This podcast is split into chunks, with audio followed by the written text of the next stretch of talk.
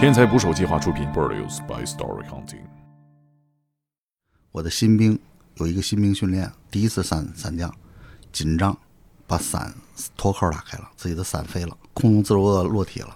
当时我正在空中仰头看所有人的这种飞行姿势，我把我的伞也解开了，就是在空中向他平移，靠在他跟前儿。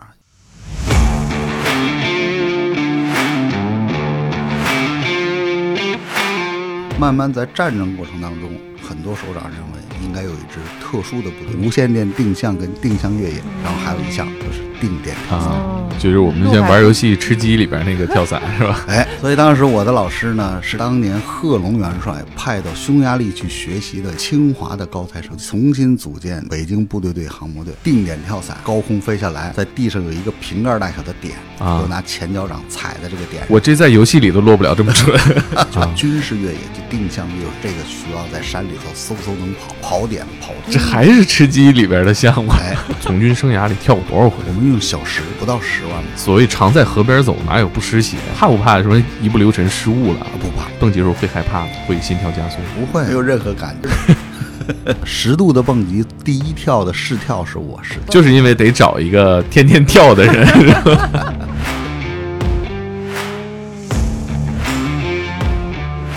请点击订阅我的播客，拜托了。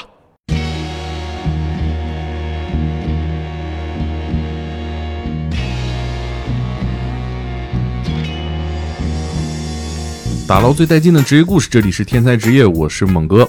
今天呢，一起来聊天的还有我的老搭档天才职业的场记戴戴。 Hello，大家好，我是戴戴。哎，今天呢，我们的嘉宾是我们阿兹海默症救援队北京志愿应急服务队的苏队长。然后呢，苏队长呢是一个经验丰富的军人，之前也是一个有着非常精彩经历的特种军人，可以这么叫吗？可以，实际上在部队呢叫特种兵，实际上并是一个应该是一个中义词。就和大家理解的特种部队不一样，是吗？为什么嗯特种兵呢，首先是这样的，就特种行业的兵，从事特种职业的兵叫特种兵。比如说部队里头修车的、啊，种菜哦，喂鸡的、喂猪的叫特种兵。啊，那这大家听到了，可能是吧？还不高兴呢吧？这估计听到了。呃，我们经常会说自己是特种兵，比啊如说我自己很胖，经常我们出去野餐的时候，我会告诉大家，我在部队服役很多年，实际上是一厨子，是一喂猪的厨子。他们信吗？呃，他们当时会拿着饭盆儿，会有一种要作呕的感觉。今天呢，请苏队长给我们讲一讲哈、参军的当兵的经历。我记得您的这个当兵时候军衔还挺高的，对，实际上当兵呢，我当兵其实是被被迫的。呃，我是大院儿的孩子，从小呢就是生下来，其实我眼前就都是军人，军二代、呃，应该叫军三代啊，。军三代军，三代，我爸是军二代。呃，我在大院儿呢淘了一个天大的陶器。嗯我们院儿路剁着一大垛白菜，因为现在大家已经不买冬储菜了。嗯我小时候那阵儿，冬天晒冬白菜，冬天第一件事儿啊，就是这个对家当当家菜是白菜。呃，那阵儿家里头呢，这个我只跟我父亲生活，我妈当时这个我母亲跟我们不生活在一起。我呢每天呢，其实当时最早出这个动议的时候，不是我啊，是有比我大的这个哥哥们出的招儿，但是我持之以恒，每天都坚持，就从白菜垛里头偷一颗白菜，把白菜心儿挖下来，把白菜合上，再塞回去。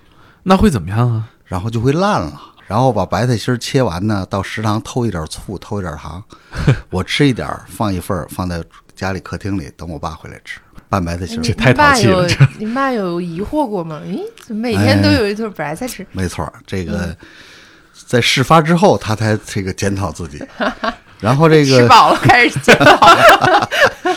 当年就偷了好长时间啊，这个一直到春节，春节的时候院儿里组织这个干部战士包饺子。当这个白菜垛被打开，包好多白菜的时候，发现这个白菜啊有很多烂的，中间没芯儿。因为当时呢，文化大革命刚完，反革命啊，是大事件，偷社会主义偷社会白菜主义白菜 心儿，偷偷社会主义白菜，挖社会主义墙角。当时呢，就是我父亲还负责这个事儿，就有很多人跟我父亲说：“说老苏，先别定性，啊，咱们查一查，这个再再定。要不然大义灭亲了。对不对？晚上回到家呢，我爸就在桌子上又拿起勺筷子把白菜吃两口，跟我说：“儿子啊，问你个事儿。”我说：“说。”因为这时候我也知道这个白菜这事儿，嗯就我我爸对我的教育呢，实际上在进行说服教育之前啊，会会有武力嗯， 啊，这个预热一下，预热一下，基本上属于男子单打。昨天我们还在聊这事儿，说这个如果你父亲健在，就是他八十了，你能不能打过他？我说八十了我也打不过他。 然后这个问我说儿子，咱们今天中午的时候在院里这白菜烂这事儿谁干的？我说我。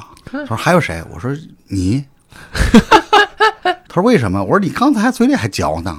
同案犯，我说咱家一颗白菜没买，你吃了一冬天白菜香，哪儿来的呀？也不问一下，对吧？没买呀，对不对？就是你没买白菜，哪来的白菜心儿啊？偷的呀，哪儿偷的？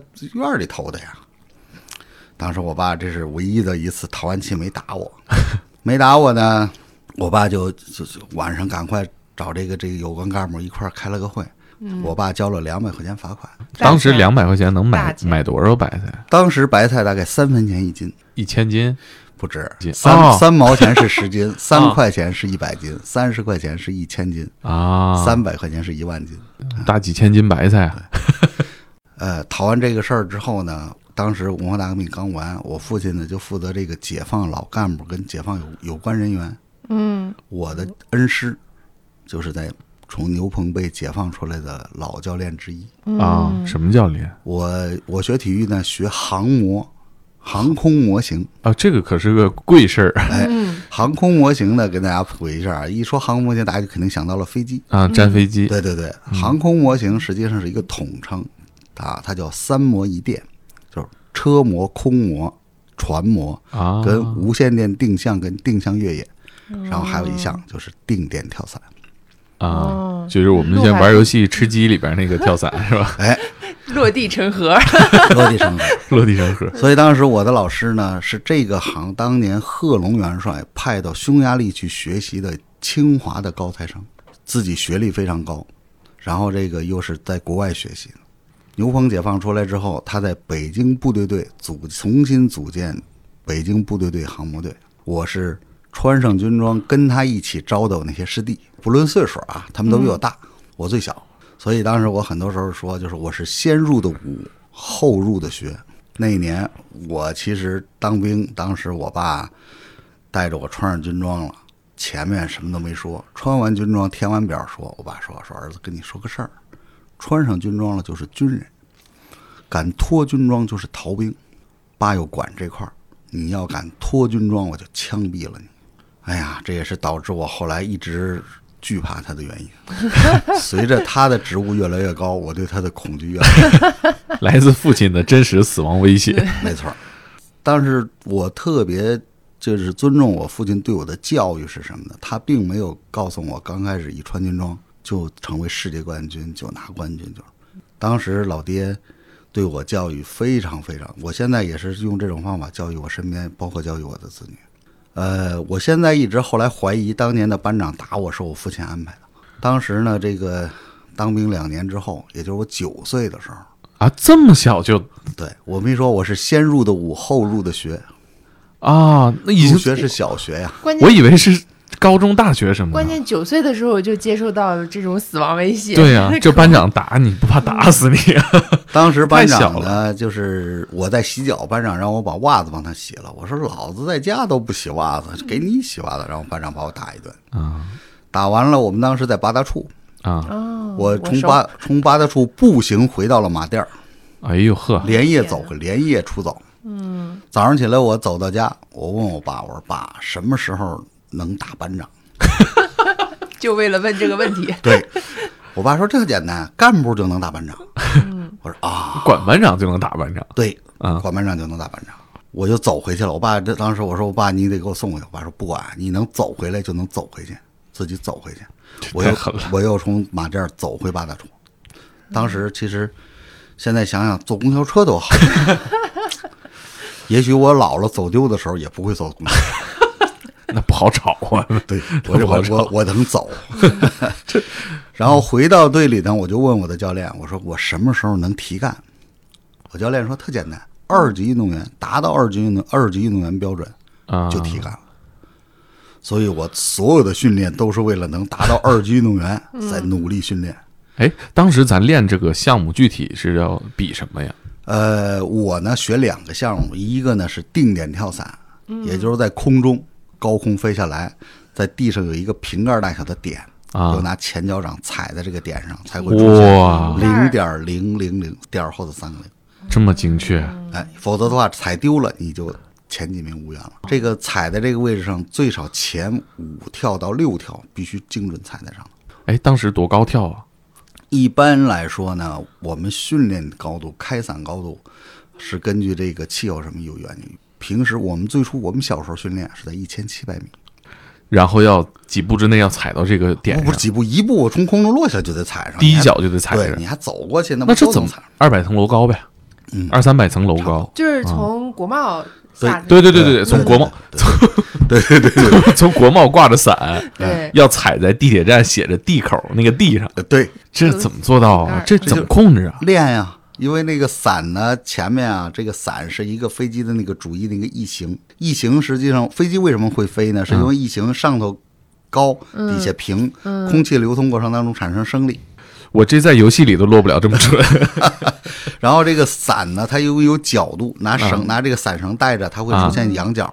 仰角的时候，这伞会飞，飞的过程当中能上能下，我们在空中能调，调好找到空中的角度跟降落角度的时候，冲进这个降落场就踩上了。啊，那您 是不是对恐高这事儿就已经免疫了？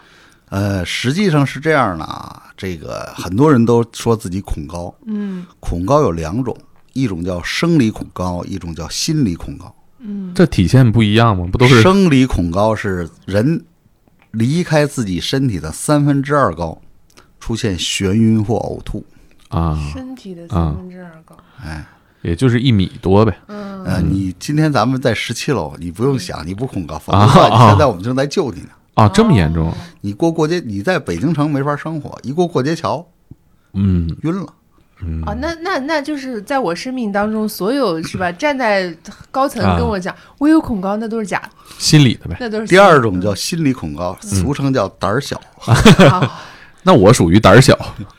另外，这种其实这个胆儿小是什么呢？是自己在吓自己。嗯，哎呀，这么高摔死怎么办？啊，越想越害怕。你没发现小孩儿的时候不害怕吗？对呀、嗯，对吧？嗯你想想那骑墙头儿，嗯、对，咱小时候爬墙，家长吓得不敢吆喝你，让你在墙上下来。啊但是你现在敢骑墙头，我小时候就不敢， 我现在更不敢， 好吧？所以您做这个事儿，我想就是对我来说，就是、呃可能就是遗愿上可能会写啊，但是不太敢做。嗯，我学第二项目呢叫越野，啊就军事越野，就定向越野，就是这个需要在山里头嗖嗖能跑啊，穿越穿越，啊并且是能熟练的找到捷径，熟练的能够判断地形，用腿用腿，用地图，我们拿着地图跑点跑图，这不就是野野战军这吗？ 还是吃鸡里边的项 目哎，哎，我想问一下，你们玩吃鸡吗？ 啊呃，这个电脑上那个我不会玩，我这个电脑比较电脑盲。但是如果在嗯手机户外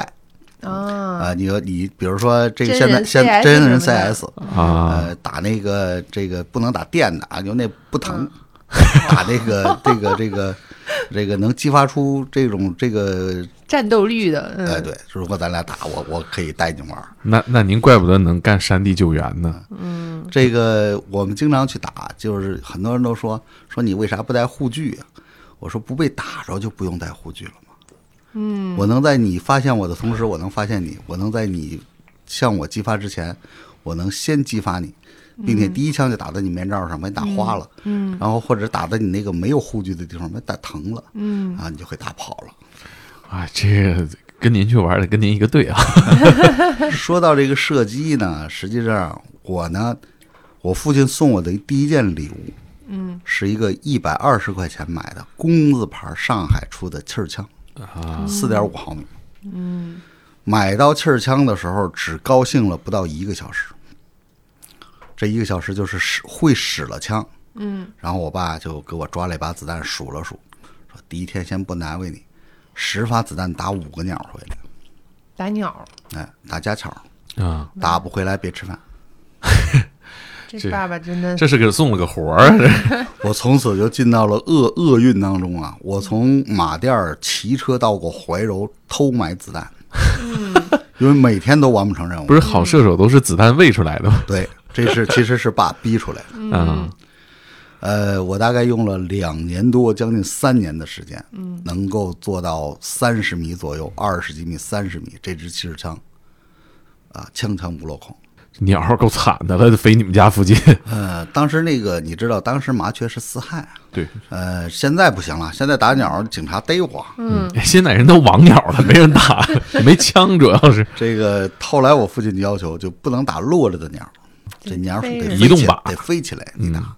后来我在部队呢，一度向我的战士炫耀，就是冲锋枪的站姿、卧跪姿、卧姿三姿，一共枪弹夹里是三十发弹，三十发弹打完，超过我的立刻提杆，哎，这不《士兵突击》里演过这种哈但是我能打满环，啊，就全中对我的不，我啊能全全打在手全中上靶心啊，然后我呢又家住在这个朝阳公园附近啊，我女儿现在有一个特别好的活动，叫去朝阳公园拿娃娃。就打那个气儿枪打气球啊。对，前两天还看到这个了， 二十块钱一份儿。我闺女每次都是到那儿去看一看有没有新娃娃，二十块钱，爸拿一娃娃回来。嗯现在人都认识我们爷儿俩，直接给你们，别打。不，你们上别人家打。这充分说明了那个他在这个枪上没有怎么做过手脚。哦枪是可以笑的，另外枪呢，基本上枪打出几枪之后，我是不瞄的，端起来就能打。就是这支枪，第一枪、第二枪、第三枪，弹道基本上就研究出来了，按着枪杆就能打枪。嗯，打你在三点连一线瞄，命就没了。所以这个是我这个射击是从小 啊上了我爹的这个道儿。嗯，然后这个提干这事儿呢，还有一个特别特别大的遗憾，我呢是这个一月份得到了二级运动员过二级运动员提干命令，啊，当时多大？呃，我当时十岁，哦，这么小，十岁提干，你嗯这我十十七岁当的二级运动员， 那还是练扔扔铅球呢。然后特别不幸的是， 头一年的十二月份，我的班长退伍了，打不回去了。终身遗憾，我没打着他。 班长也是掐指一算，比如说这小子要提干 了，我再打个干报一告回 吧，退伍。但是特别好，就是在十几年之后，嗯，呃，我们班长带着儿子来找我，儿子高考没考好啊，想当兵，嗯，我说行吧，我说先让我打 一顿。这儿子放我这儿嗯吧，放完之后他爸走了之后，我跟他儿子说，我说我跟你爸有世 仇。他说当时特别恐惧的看着我，我爸说你们是战友，我说对，战友不假。我说我跟你爸有世仇，这仇窝了我十二十年了，还没报呢还没报呢。到你这儿兑换一下，我说这个父债子还呀、我说当年你爸打过我，并且打得我特别狠，我为此我要报复。后来他他说那那怎么办？我说这样，我给你找一清华的国防生复习功课。考不上大学，我腿打折了你。然后我就每天我们训练的时候格斗，我都带着他看，让他看我们格斗。最后他就老给他爸妈打电话，给我接回去吧，这什么战友啊，要 我命！这孩子这干一年，这是考上一本了，这不当兵了。呃，没有，他那时候就考军校了嘛，他已经穿上军装了。然后，当然这个复习了四五个月之后，就考上军校了。考上军校之后，我说我说孩子，这时候你得跟着战士练一身战士的基本技能嗯，啊，把被子会叠了呀，步会走了呀，你别就顺着拐就当军官去嗯了。最后，当了我这儿待了一年，就考上了咱们的军校。但是毕业之后，我又给他要回来了。啊在还我能身跑了我的手掌 心。还没打呢。在我身边又干了五年参谋啊，然后我又还给他爹，就回到他爹附近的那个那个城市。嗯。后来他爹来说：“哎呀，当年我打你，我都不记得了。”我说：“对，打人的能记得吗？都是挨打才记着呢。”我说：“我打谁我也不记得了，对吧？都是我打谁，这个挨我我挨了打我才记着。”所以很多东西训练呢，实际上是从小我们这个我生活的这个环境，嗯，因为这个特种训练，咱们中国其实很多年就有。你比如说，最早我们部队的神射手，啊，这个神射手是干什么的？打军官和打这个机枪用的。嗯还有就是，有的时候我们用炮兵叫神炮兵，就是对方的这个炮炮的弹道一过来，马上用脑子就算出这方你的炮位在哪儿，迅速用炮回击。啊，慢慢在战争过程当中，很多首长认为应该有一支特殊的部队。那么，第一是侦察，抵近侦察；第二是骚扰。你想，举个例子，一个师指挥部大概有呃七八百人的这个这个这个这个指挥部，那么这个指挥部的作战力量不大。那么我们要带着一个三四十人的小队，以突袭的形式，哪怕这个我这个三四十人这个小队能全军覆没，我把他师指挥部打了，那对这个战嗯争，他的各个团各个营没有指挥了，不知道去哪嗯儿啊，这个就群龙无首了。哎，这个《亮剑》里看过这这一段儿，很精彩啊。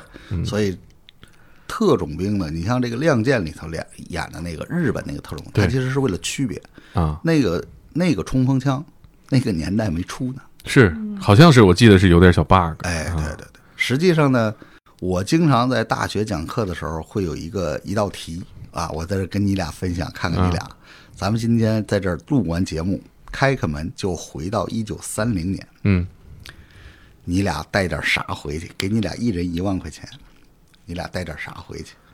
是买买什么装备吗？啊，对，买啥都行，一万块钱的，一万块，现在一万块钱的。我脑子里想的第一个是黄金的。黄金买一万块钱黄金，哎呀，三零年打仗呢，哎，是吧对？这玩意儿不见得兑换得了啊。一万块钱驴肉火烧带回去，怕是也吃不了多一会从儿。现在带回到那个时候，对，对，穿这不开门咱就回一九三零年了啊。一万块钱，我买一小枪，买一个防弹衣。 我想要啥我去抢。但是你小枪什么的在那儿买是不是更方便点儿？你这儿没取到， 你回去买呀。哎，啊 哎，我告诉你们啊，带、带药回去，对，带什么药呢？先锋，当然不能先锋是先锋是消炎药。抗生啊素，啊！先锋呢，原来咱们有一种药叫奎宁，嗯奎宁的升级换代了多少级之后就叫先锋。啊原来当年三零年的时候，奎宁就是拿黄金来换这奎宁，啊！非常非常贵。对，地下交通站里演过啊，一一箱子这个盘尼西林啊，哎对对对值多少钱对对对啊？对，这个值钱哈这潘尼西林其实那个药量啊，和我们现在这个先锋几乎差不多啊啊。那你那你看那论黄金买，嗯买先锋买什么样的先锋呢？咱们到农村去买，就买先锋一号，就是先锋。现在基本上的零售价格是五毛钱一瓶，啊！哎呦，那得买多少啊？ 一万块钱呢一万块钱的。然后回咱们开门要你要选择一个职业，啊？你选一个什么职业？选什么职业？没没没谱，选一个中学校长。为啥呢？ 这一中学四五百学生，有两三百男孩儿。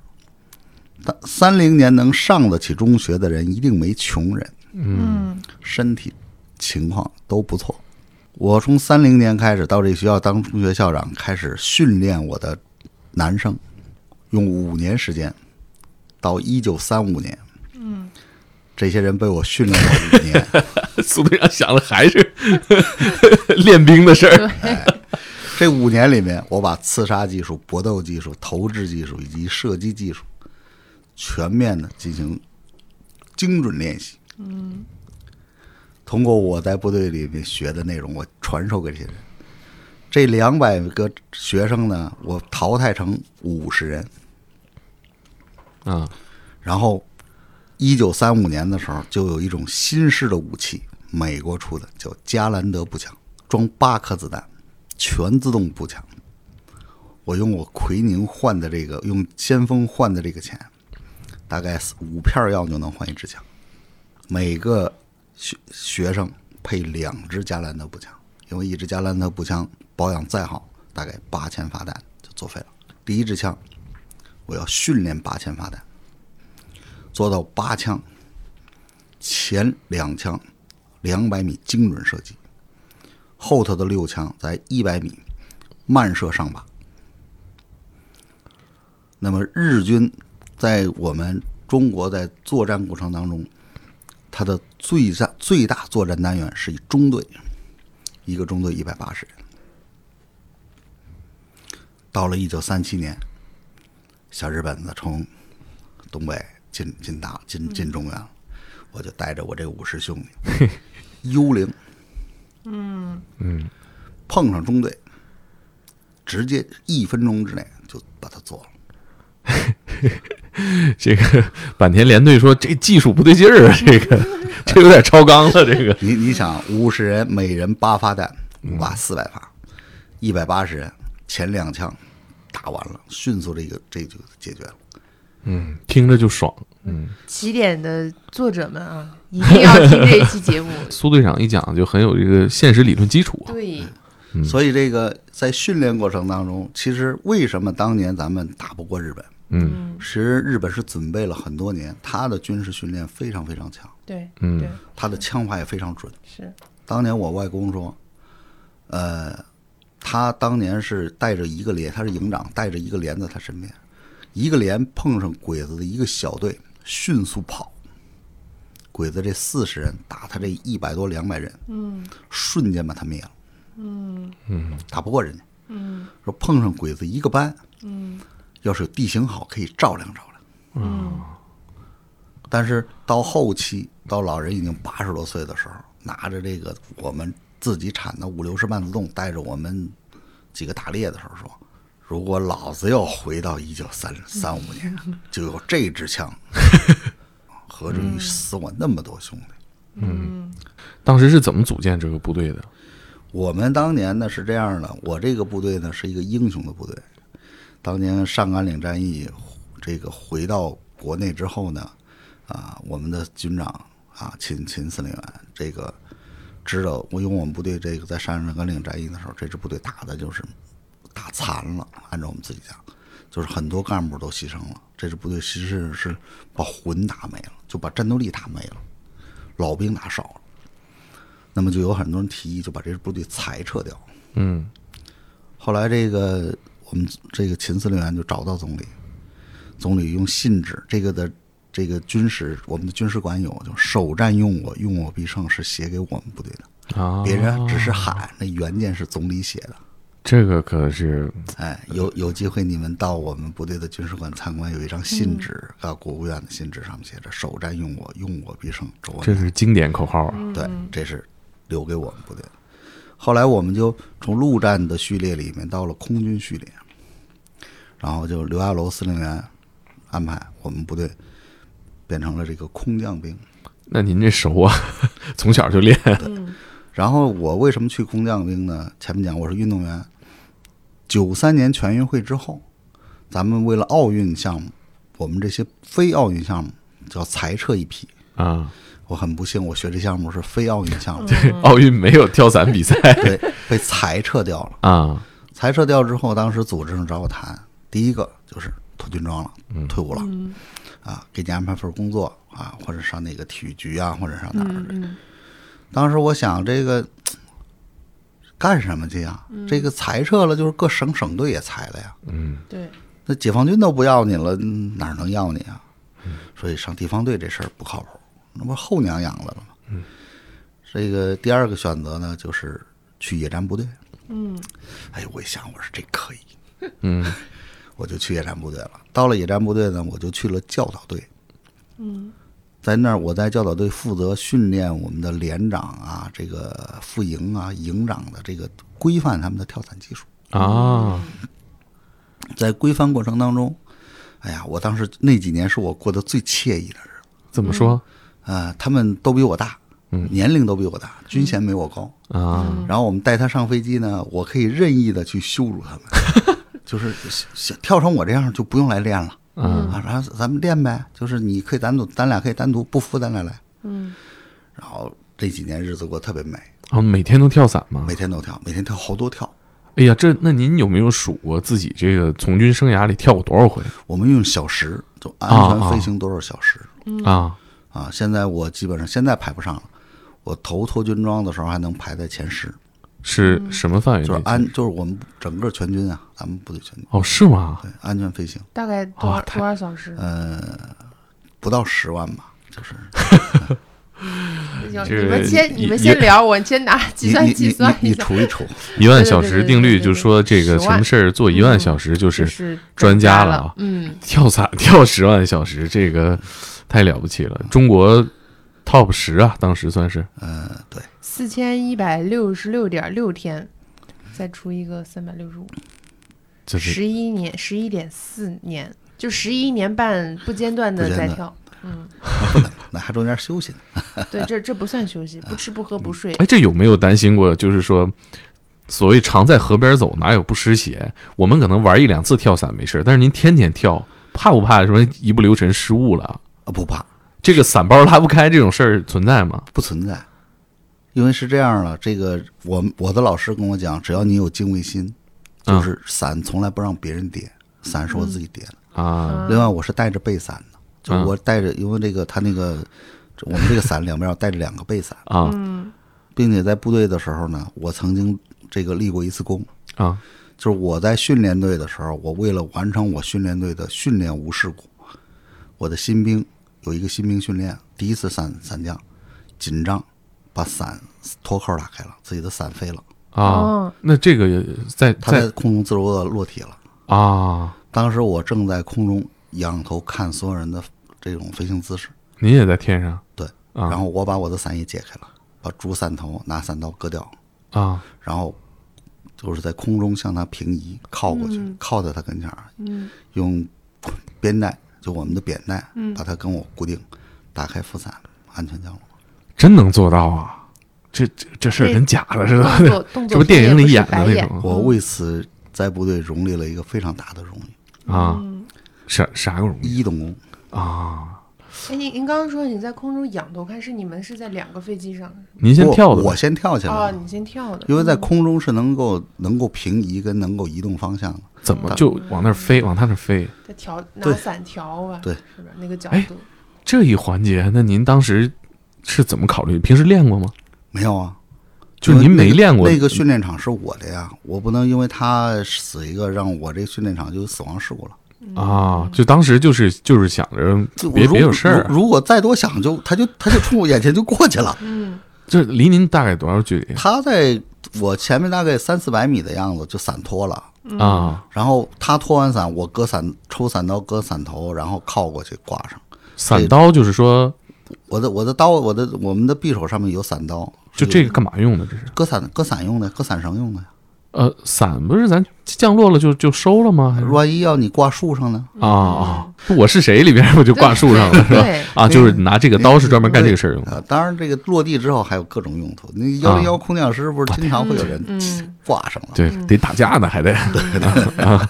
哦，那当时您怎么确定自己能完成这个事儿啊？这没干过吗？毕竟没想过啊，如果想就来不及了。啊啊啊！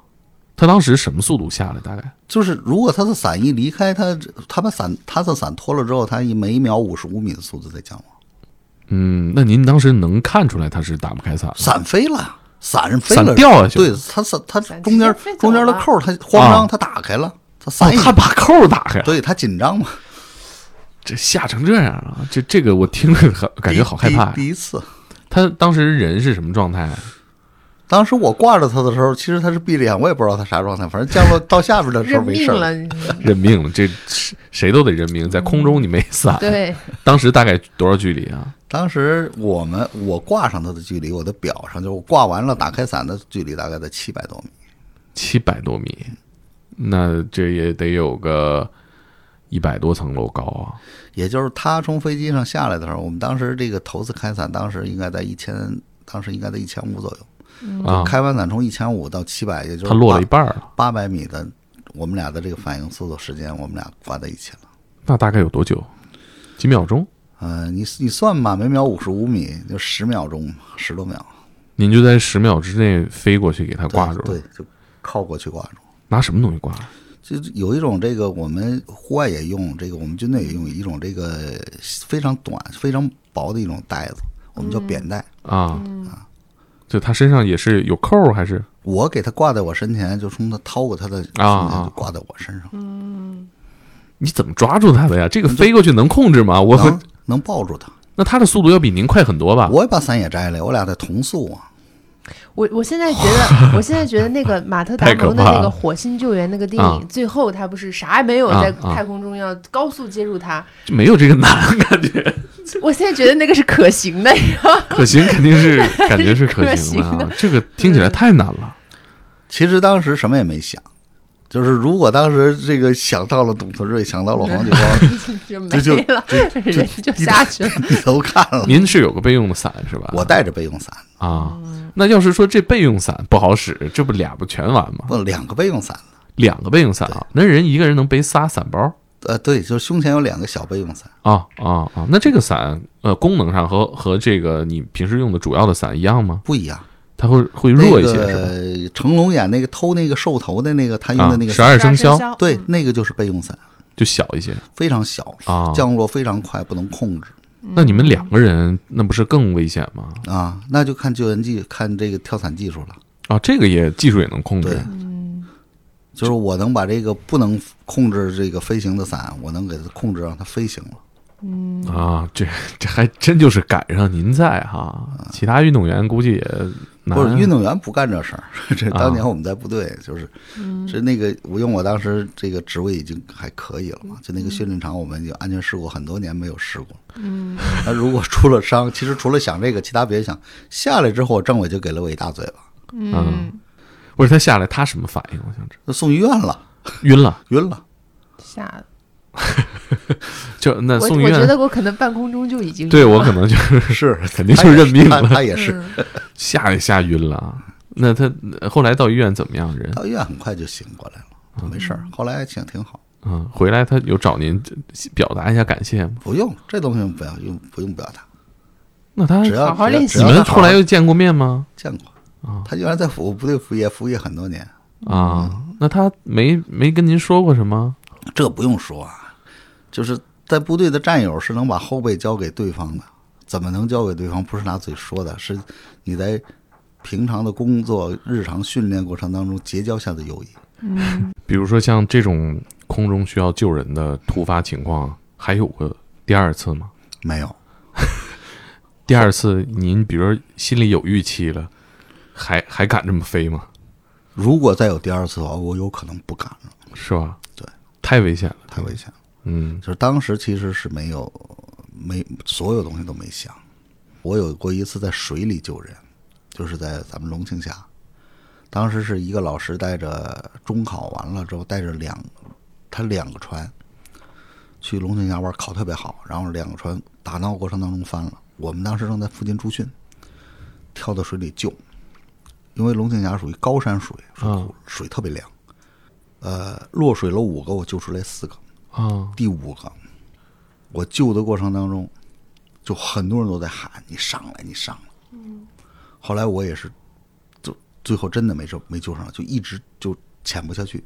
啊，我最后还试图往高处爬到山上去往下跳，啊扎猛扎猛扎下去，后来就是爬，我就是我我一上船，就是最后就是救到最后的时候，我一上船我就发现我自己没有体力了，啊，跟不上了。跟不上了。他们那些孩子被这个景区人带走之后，我当时有三天，就是身上完全自己感觉不到温度。太危险了。实际上这就是解放军，您跳伞，呃，跳这么长时间啊，怎么就不再继续在跳伞部队干了？呃，我在部队服役呢，其实是服役到了一个一个点，到了这儿的时候，其实是你你必须往上走了，你的职务要往上走了，嗯，你才能留在部队，啊，但是没有机会了，嗯，就是应该叫升天通路不到了吧？我嗯我我自己应该到了我自己这个职务的顶顶端，嗯，到天花板了，我又没有能力把这天花板捅开，嗯所以只能完成了服役嗯，明白。啊，脱了军装。那跳伞这个事儿，您怀念吗？呃，你说不怀念是假的，我现在家里就有伞，现现在也不能跳吧？呃我能我啊。在哪儿跳啊？这个咱们北京很多很多地地方方有滑翔我伞，有我啊 有一个特别有钱的妹妹，就是对她就是家里边条件非常好，啊就有好多这种跳伞俱乐部，私人的、民营的这种俱乐部。你有想过你也办一个这样的，相对比较专业的去训练？不挣钱，真的吗？对，那都是有钱人玩的东西。啊他就那几个人玩儿，哎，那您现在跳吗？平时跳，在哪儿跳？偷摸跳还是呃不不正规？不正正规跳正规。 不是自己上国贸上就就那啊找个山头那那不那不在城里在三四环内跳判刑的。 啊啊啊啊！嗯，这个有的时候呢，就三五结伴，我有些朋友战友嗯什么的，呃，比如说回安阳，啊，呃河南安阳那儿，就是我我们部队原来在附近，那个地方是中国航空运动的基地。啊在北京呢，滑翔伞有的时候找个地方，哥几个会玩几条。啊，就是纯是怀念性的玩一玩。对对对，那会有这种新鲜感吗？就是我觉得理解这个事儿当成一个工作，每天日复一日做，做了十几年、二十年，还有这种乐趣吗？呃，它不一样。呃，这个现在跳呢，就是在享受飞行。嗯你比如说我我们在这个莽山，就是在十三陵那儿，嗯飞起来之后呢，我会我会在空中试图的找到这个上升气流，啊呃，它能盘起来，能盘到好几千米高，盘盘到三千多米高哦，那么高啊？能那不是比飞机降跳的时候还要高啊？啊，那能喘上气儿吗？能缺能氧就不能再高了，再高就不行了，三千米没问题。嗯，那能飞多久啊？那我感觉你在空中想飞多久就飞多久，嗯啊，就就是气流飞，它你就找着这气流，就在这气流里盘着。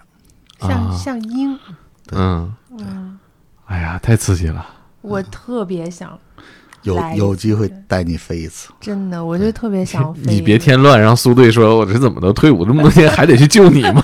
不 用。现在我们教这个做教学里头叫双人带飞，就是我带、啊我带着你，对啊，就是那对个对滑翔伞上面对那对对个，对，啊在他前头带着一人，我现在尝试过的，我自己能够面对的最接近于飞行的就是蹦极， 啊就那一会儿会儿啊，蹦极那个绳儿一一抻腿那一刹那间，嗯就是你开伞那一刹那间是一样的。啊！真的您蹦吗蹦极过吗？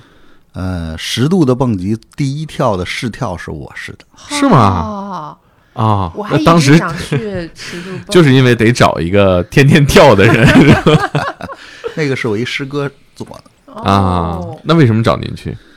当时他骗我啊，说你试试， 我当时不知道那水有多深， 我后来试试，水他妈不深，啊，这个怎么还跟水有关系因为当时万一绳子要是长了多完了，啊？就得掉里头它了。掉里头了。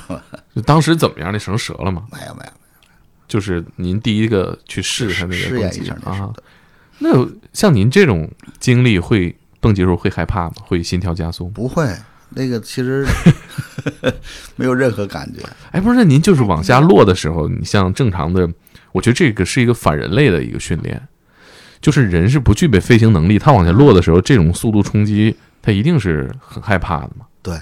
那您是练了多少次之后，大概就无感了，就我看着往下落，就这样实际上是这样的，就是嗯我刚开始我们训练啊，不是那个你们想象的，只要咱们北京就有叫跳伞塔，现在被拆了，嗯，原来叫跳伞塔。我们学好了这个地面技术之后呢，这跳伞塔是一个六十米高的一个一个一个像这个，我想想像像一个水塔一样的东西，嗯嗯嗯，把这个伞吊起来，这个伞哆啊儿起重机吊起来，然后它上头一脱钩，你就开始飞，啊，没有跳那一步对，你就开始练，没有没有开伞的啊对，先没有练滑翔哦看先练滑翔着陆啊，调整，练了好长时间之后，然后当时我们训练在哪儿呢？在这个小汤山的这个航空博物馆那儿，叫中国航空运动学校。啊当年北京没有现在这么繁华，呃，在这个城里坐长途车啊到沙河，啊从沙河齐步走奔基地。啊！呃，很多年之后，我给自己买了一小摩托。嗯，哎呀，我有很多同学很羡慕我骑着摩托。 就当年这个想搭着车这事儿，那简直就是你得是两块钱中大奖了。嗯基本上从沙河一下高一下公交车，嗯长途车，嗯，齐步走，嗯两个多小时，一个多小时，走的走的走的机场，沙河机场。那在训练的时候，什么时候开始就真的要往下跳了？呃，我们我们队是八一年年初，八零年年底，八一年年初开始真正上飞机了。让你们跳这一步有什么特别的吗？是电影里演那种吗？我跳就是很像说实话，这东西啊，你弱弱让大家都三十五了，让大家练这事儿，就打死也不跳。我们当时还是小，啊啊，小就不会想什么嘛，对摔着不怕怎么着，没有怕，嗯，也是哈，对吧？对，我要想着这切偷白菜能最后给我骗的让我当兵去，我打死也不偷啊，对不对？我要想着这气儿枪买完了打鸟老挨揍，总别买，一百二十块钱那阵儿老多钱了，别买，爸，你别给我买玩具了，我不要，对不对？所以你看，现在我女儿有的事儿就是，我我给她买啥东西，她说爸，这是不是有圈套？老带着任务来。哎，她说那这个。哎，那这个带他跳过伞、蹦过极吗？他现在的极限运动已经在他的同年龄的孩子里已经介乎疯狂了。啊，都是吗？都都他玩过啥呀？单板滑雪啊哦，，最近非常，今年很流行，呃流行很嗯流流行行对很多有几年了，了但是朋友圈没有像今年这么疯狂刷屏过，嗯哎感就觉我身边所有的朋友都去玩如了。果如嗯果今年冬天这疫情稍好，啊，你要想学单板，嗯，我可以教你。学学学 学学学学，中国单板，我是最早推广在中国推广单板的那个一些人。那是什么时候的事儿啊？您玩滑雪啊？两千年，这个我身边有很多滑雪的运动员，有我自己学体育。啊嗯，咱们中国第一个滑雪冠军叫郭丹丹，啊啊，我丹丹妹妹跟我关系特别好。我们今年我们救援队呢，就准备在志愿者里面搞一个冬令营。这个冬令营的主教练就是啊！丹丹妹妹。嗯，孩子有没有就是看您这个以前，您有没有给他讲过你跳伞啊这些故事我女儿从小玩的玩具就是我所有得的奖牌，啊？运动员时期的，对，她就当玩具玩儿。您当时得过什么奖啊？都我在我这个项目里头，所有的奖我都拿过了，中国的不说了，亚洲的亚洲杯、亚洲锦标赛、世界杯、西世界锦标赛、世界军人锦标赛。世界什么军运会啊？啊，我以为今天要聊特种部队的事儿，这个跳伞这个事儿特种太部刺激队还可了以让你再重新其他时间其实做一特次种部队很多东西啊，因为军事训练里头，第一我说了你也不明白，第二有很多东西它是涉密。嗯其实，在辽国上，其实很多东西是这样的。呃，我给你说个小例子，就嗯是说说我们部队的这个战斗力有多强。现在我们部队经常会去训练，去哪儿训嗯练呢？可可西里，第一是高原训练，第二个呢，他那儿有偷猎的，啊，啊，现在还有吗？有现在还有有，现在就是偷猎的会更多了。藏羚羊对，然后这个部队的这个我们的战士会在那儿训练。啊，啊，曾经有一年，我不说哪年了，嗯，呃，这个带队的这个人呢，在我身边当过警卫警卫连连长，我一直说他，我说你用用孙子，你用用这脑子，他妈那天死都不知道怎么死了，嗯，但是呢，这孩子特好，就我特喜欢那个小伙子，他去带队了，结果当时呢，就有旅游车队向他们报告说，前面发现盗领，说多有多少人，说有四五十辆卡车，那就是浩浩荡啊荡一浩浩大荡片一。大片而，且现在盗猎的这么明哎，目不是张他胆，我抓天，藏羚羊，那能抓抓这么多？嗯。它是一个大的道理头，少了的话，就不就啊，第一得得得保障人的那逮个羊生也不活好逮。第二，这嗯个这个容易让咱们的这个呃森林警察或者是狩猎啊。逮着。他们一般都是武装的，他们的武装比咱的还好，是吗？嗯他他们们缴缴获的武器比咱们的武器还好，都是高什么暴程力度大概全美制装备。啊？哦，这玩意儿这么挣钱？那当然了，那一克一克多少美金啊？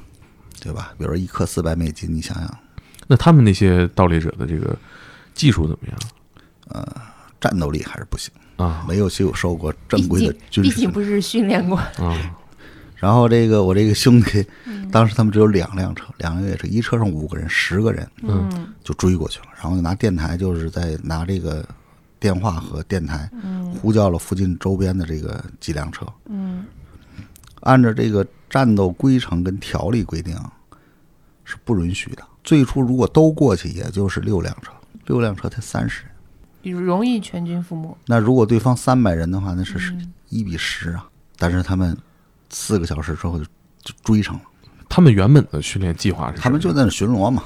啊然后就有这个旅游者开车过来报说，那个他们也是旅游者也是老远老远拿望远镜看见那帮人在在那个在杀羊，嗯赶快跑，因为盗猎者一旦发现旅游者，就把旅游者弄死，嗯，要命的事儿。这么凶残，那你想，你看见我了，怎么能让你闭嘴，嗯，对吧？让你活不过去就闭嘴了嘛，嗯否则的话你肯定会说拿多少钱能买通你。嗯然后他们几个小时追到了之后，这小子就是第一是拿外镜看见了一个血腥场面，第二个就觉得他带的这个这十个兄弟能嗯够足能解决问题，他们就相枪了，十个人就跟对方就干了。那十个人，可是十个人对面四五十辆车有多少人？大概最后统计他们有三百多人，三百多个人，嗯一个营他是怎么做出这样的判断？不知道。上头 了，上头上头了当当时那个场面非常非常惨烈，就是那个他们是活包的羚羊，哦，我的我活的天哪！就是羚羊包完要包嗯保证他包完皮，羊还是活的。哎呦，我的天哪！就是面对那种凶残、那种血腥场面，这几个战士，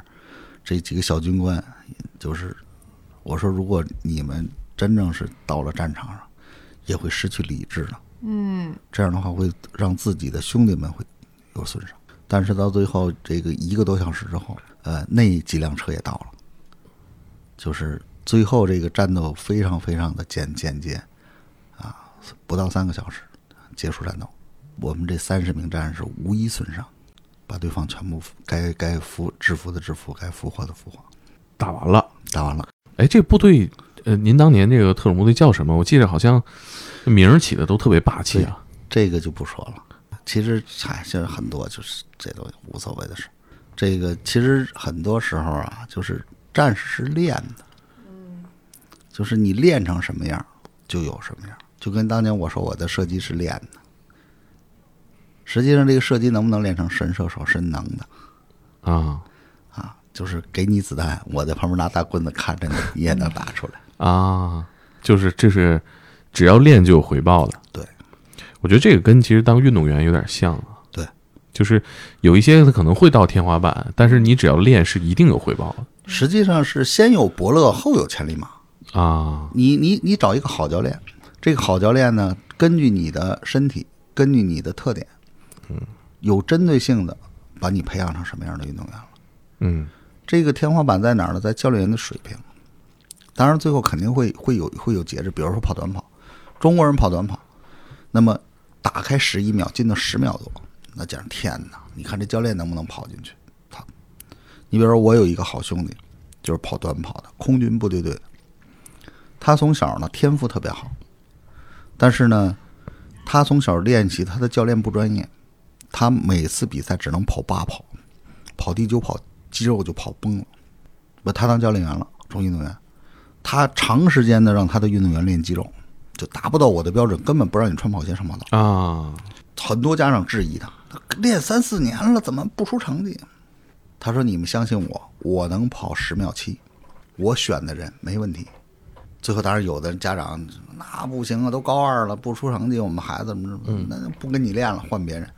最后到高二下半学期，参加全国中学生运动会赛，啪跑全出成绩。嗯，他就最后说，跟我练的孩子这肌肉，十五跑，十四跑，保证不出问题。他就是肌肉群嘛，这都是就是教练水平嘛，嗯，对吧？有些项目必须得是你自己这教练有这个经验，你你自己，你看，举个例子，我的老师，就是我现在特别怀念我恩师老师已经故去了，他从上小学三四年级的时候就把初中物理、高中物理，包括初中数学、高中数学里的函数这个东西在教我们。啊，我们当年根本不知道他们这是什么，就他们背，算数、啊、三角形啊、函数、 这生理啊。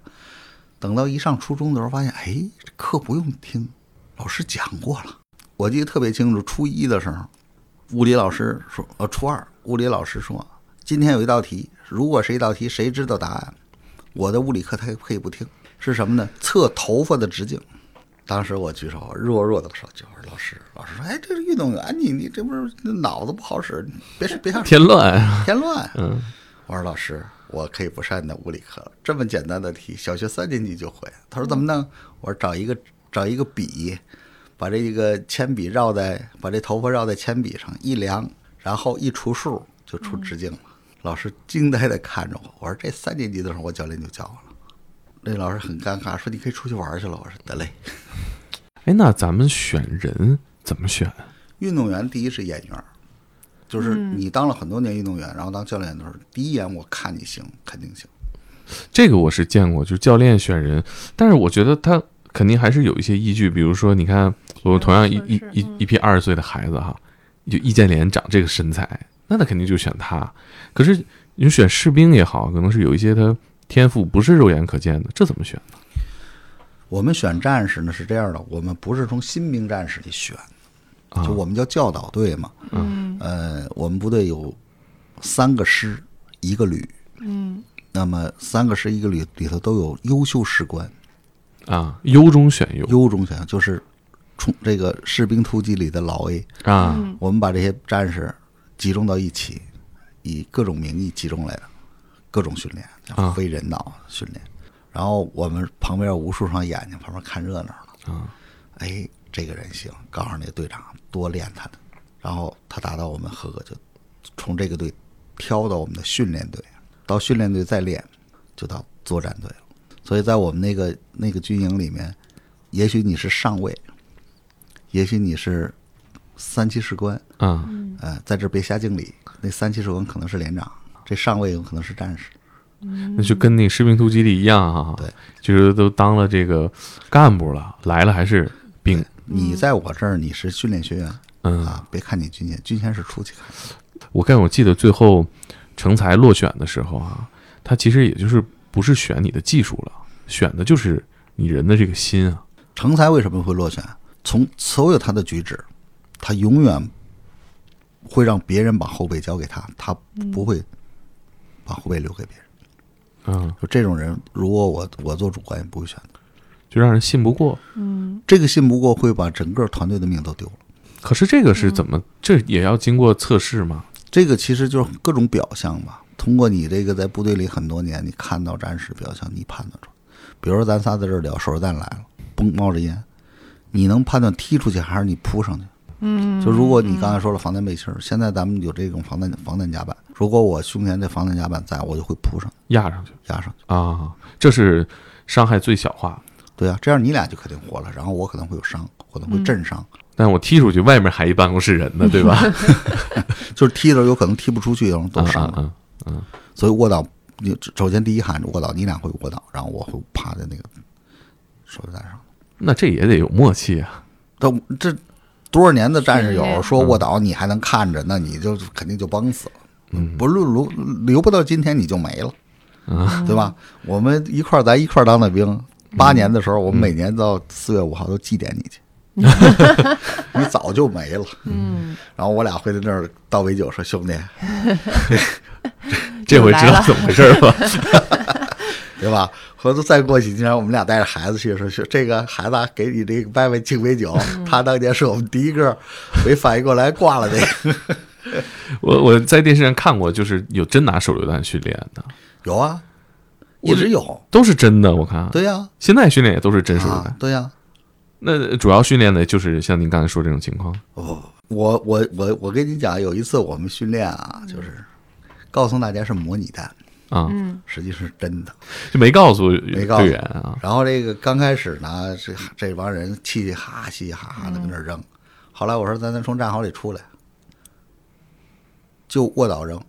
嗯，这一扔就都老兵，一听这响儿就不对，嗯就不开玩笑了。嗯哎，成绩也出来了。哎，我我说我说你 不讨厌了，不讨厌。但是当时一一一压实弹，这几个主官这几个训练干部就注意力集中，就一旦发现你紧张了，或者是扔扔近了，怎么卧倒，就这个怎么把你拽到这个，你不能出伤啊。嗯，当然，这个各部队都出过伤。啊，这个也是有正常的指标的吧？哎呀，别提指标这事儿。其实说指标那都是给自己托死。训练过程当中有战士流血，其实对主观来说都是一个莫大的耻辱。训练是检验你的训练结果呀。你训练的时候伤人，你这你这主观干什么？以上就是本期的天才职业。苏队长作为空降兵，还有很多训练中的有趣故事，比如说野战训练，他经常带着新兵在野外生存一个月，打猎、夜宿、穿越森林，有一次啊还遇上了一只花豹，甚至和同样精通野外生存技巧的前英国空降兵贝爷是朋友。下期天才职业，咱们不见不散。